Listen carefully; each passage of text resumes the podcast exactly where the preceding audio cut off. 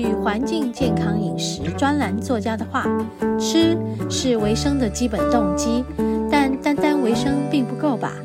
更重要的是，透过适当的食物提升生命的品质，才能达到长期的身心健康，直至终老。在和你分享爱的第二个单元——食物的疗愈，让我们来聊聊食物的能量带给身心各方面的影响。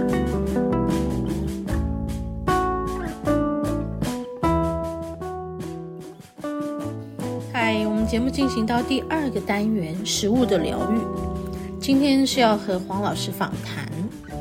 那么今天的主题是讲到番茄的好。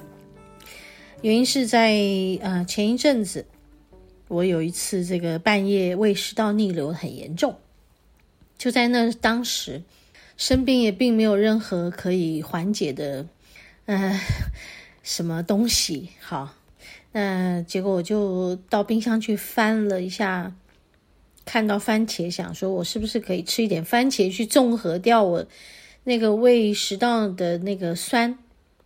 结果呢？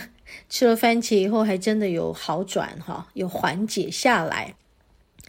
那于是我们就在这集的节目呢，要和黄老师访谈关于番茄，为什么它可以让我们的胃食道逆流缓解呢？那么在呃胃的黏膜里面受损的状态，嗯、番茄的果肉。吃进我们的胃里面，它扮演了什么样的角色呢？OK，我们一起来听听黄老师详尽的说明。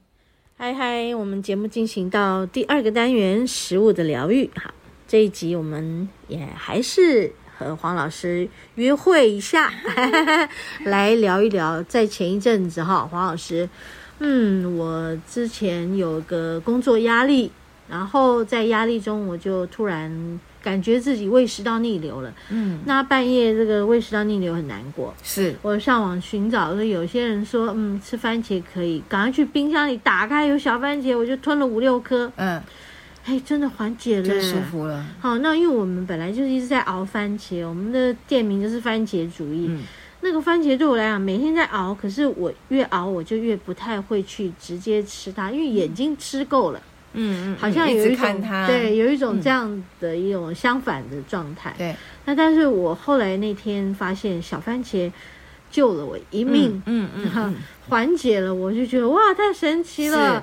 想要问问黄老师，对。哦，番茄到底这里面是什么元素，让我的身体在那个逆流的时候产生了一种平衡跟缓解的嗯作用？嗯呃其实应该这么说，你是你是什么时候？半夜吗？对，半夜我大概八点钟吃了东西，嗯、然后那天就非常严重的，到十点十一点我就整个昏了，嗯，觉得我的胃肠好像一直很辛苦，嗯。呃，到我就睡到了两点就不行了，嗯，就感觉到我的喉咙灼热，还有心，嗯，心灼热，烧，嗯。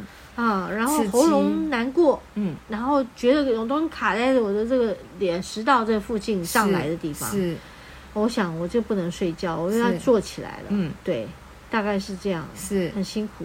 好，对，你看番茄其实是一个非常非常好的超级食物，哦，对。那我应该先这么讲，我整体的来讲，然后再把它连带来跟你的胃食道逆流，我们再来做相关性的解释，是，是哈。呃，我们意大利有个谚语啊，叫做什么？嗯、番茄红了，医生的脸就绿了。绿了。对，那由此可知，那就表示，哎，番茄功效一定很多，很多，所以抢走医生的生意，医生的脸就绿掉了哈。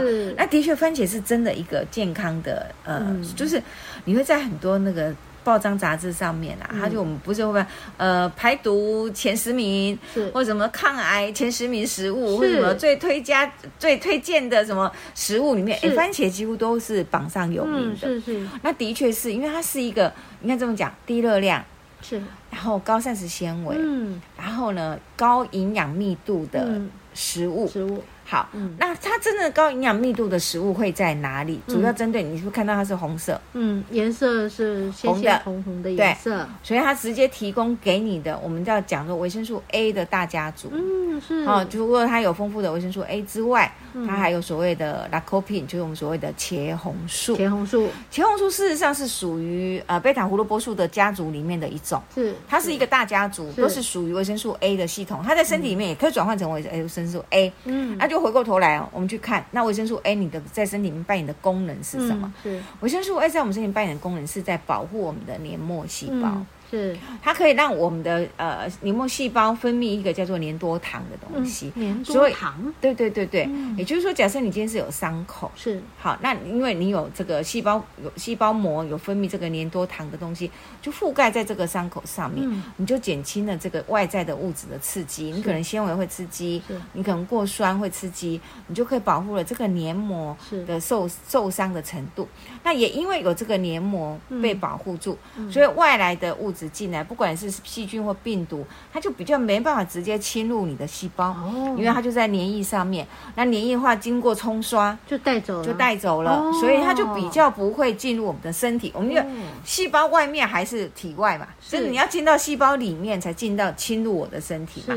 所以其实，在预防感冒上面，我们都知道维生素 C 很重要。嗯，维生素 C 是细胞跟细胞连结，是，所以它不得。它让细那个病毒没有空隙可以进去，是是，是。那维生素 A 的功能是在这个细胞膜上面分泌黏黏糖的物质，你就是护细保护一样，病毒进不来，细菌进不来。哦、所以维生素 A 跟 C 在预防感冒上面其实功能都很近。是是是。像我们的疫情一开始啊，是。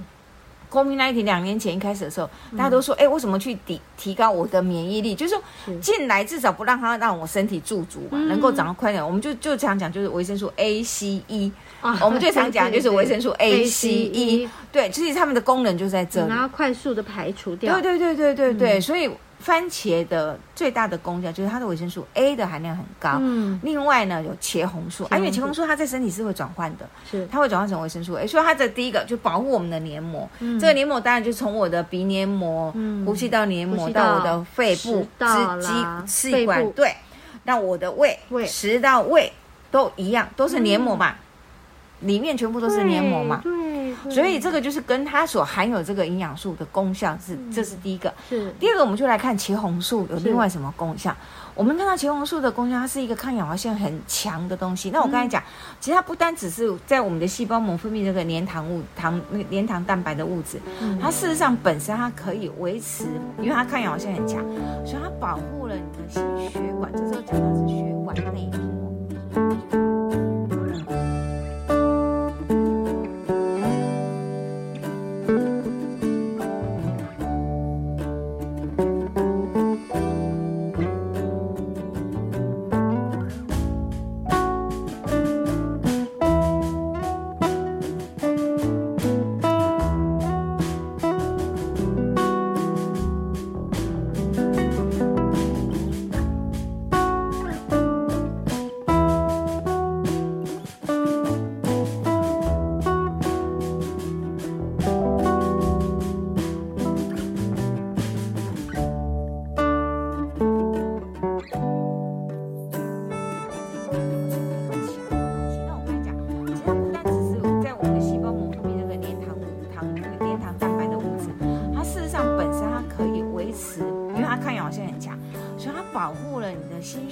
这时候讲到的是血管内膜，是，是。也就是说它可以维持你血管内膜的适度的弹性，弹性哦，哦，所以它也不但是在外头皮肤，它也在，在血管里面，血管里面的黏膜上面，对。所以茄红素其实当初被我们发现之后，时候是被我们年代的影响到什么？嗯、想到是保护心脏血管。哦、所以你如果看到那个广告，有一些写番茄，然后就画旁边会有一个像红色的心脏，对，对不对？它就联想，就告诉你，Lycopene 直接就保护你的心脏血管。来所以它的功效是在这里，就是利用它的高的抗氧化性。保护你的血管内膜，维持它适度的弹性，所以它可以调整你的血脂，可以维持你的血管内膜，可以避免心脏病的，我们讲的动脉硬化啦，或者心血管疾疾病的发生。功能这么多。对，好，那第三个它的营养素，你吃番茄嘛，怎样它会酸。嗯，对对，所以它也有维他命 C 的来源，它也有这个。对，所以其实我刚才不讲了吗？我们说我们在防防呃抗抗疫的过程里面，我们就讲为什么 A C E A C E 就吃番茄就好了。对，其实它就有了，就就一直可以摄取大量的。对，它就大量的，它就是告诉你。所以为什么为我们才说医那个医生脸会绿掉，就是因为它原本就有这么多的功能性在这边。除掉这个之外，它是蔬呃，应该这么讲，哎，大番茄算蔬菜，嗯。小番茄算水果，哎，差别在哪里？嗯，对，没想过耶。对啊，没有想过哈，那又是蔬菜又是水果。对对对对对对，最主要是还是我们会去看它的营养成分啦，因为大番茄它的含糖量比较低。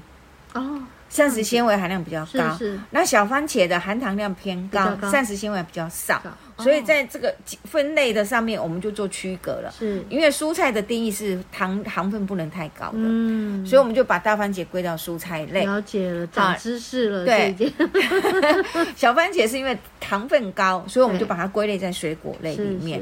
那至于维生素 E 是。它维生素 E，对对对对，维生素 E，它维生哎那个番茄本身也有，嗯，好，它当然它不是主主要的，它主要的维生素 A 跟 C，嗯，好，但是我要特别要讲一下，维生素 A、D、E、K 是脂溶性的，呃，脂溶性，嗯，也就是说番茄里面，我如果想要获得这些茄红素啦，或者这些维生素 A，嗯，它是油溶性的东西，是，所以我必须要煮过，煮过。啊，我就必须炒啦，对，我必须用油去把它弄出来，帮助我调之后再来，对，这样我才能够吸收。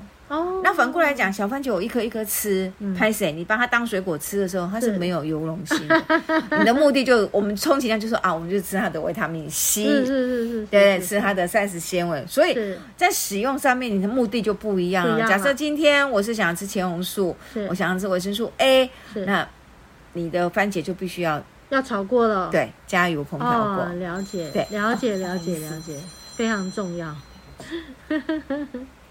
所以这个呃，还要看我们怎么去摄取它，是没有错。把它当水果吃的小番茄，它没有办法用这样看空口吃，没有产生维生素 A。对对，好。那而且我们在很多的临床上面，我们也明显的看到，茄红素不止不单是可以清除自由基，它也就是我刚才跟你讲，保护血管内膜之外，它可以帮助我们调降血脂，是包括我们血液里面的所谓的低密度脂蛋白，就是所谓的坏胆固醇。是，好，这就是我刚才讲说，哎，为什么我们常常会翻画番茄的时候旁边画一个心脏？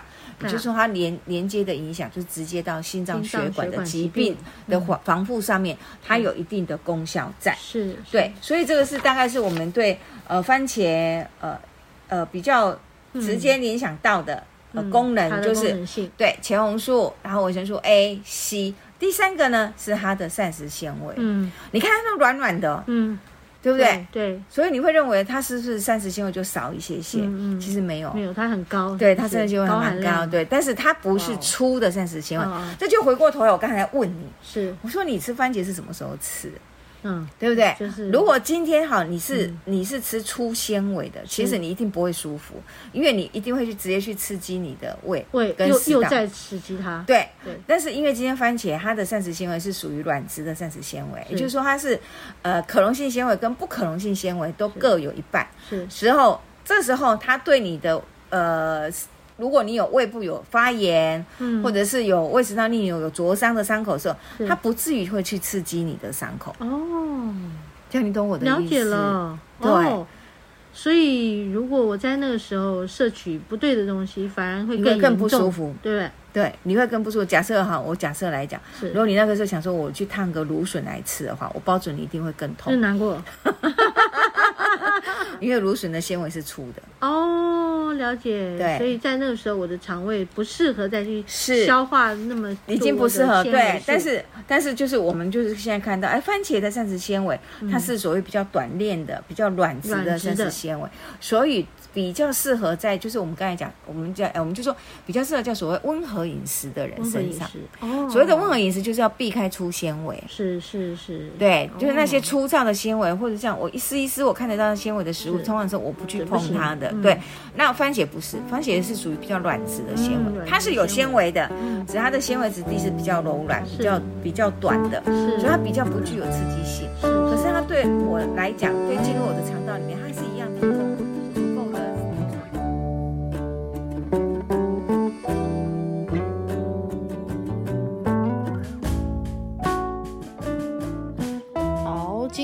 黄老师的访谈呢，呃，因为时间的关系呢，我们暂时只能播出呃第一个部分。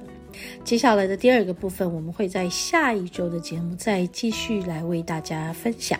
好，我们休息片刻，呃，将要进入节目的第三个单元——大自然的疗愈。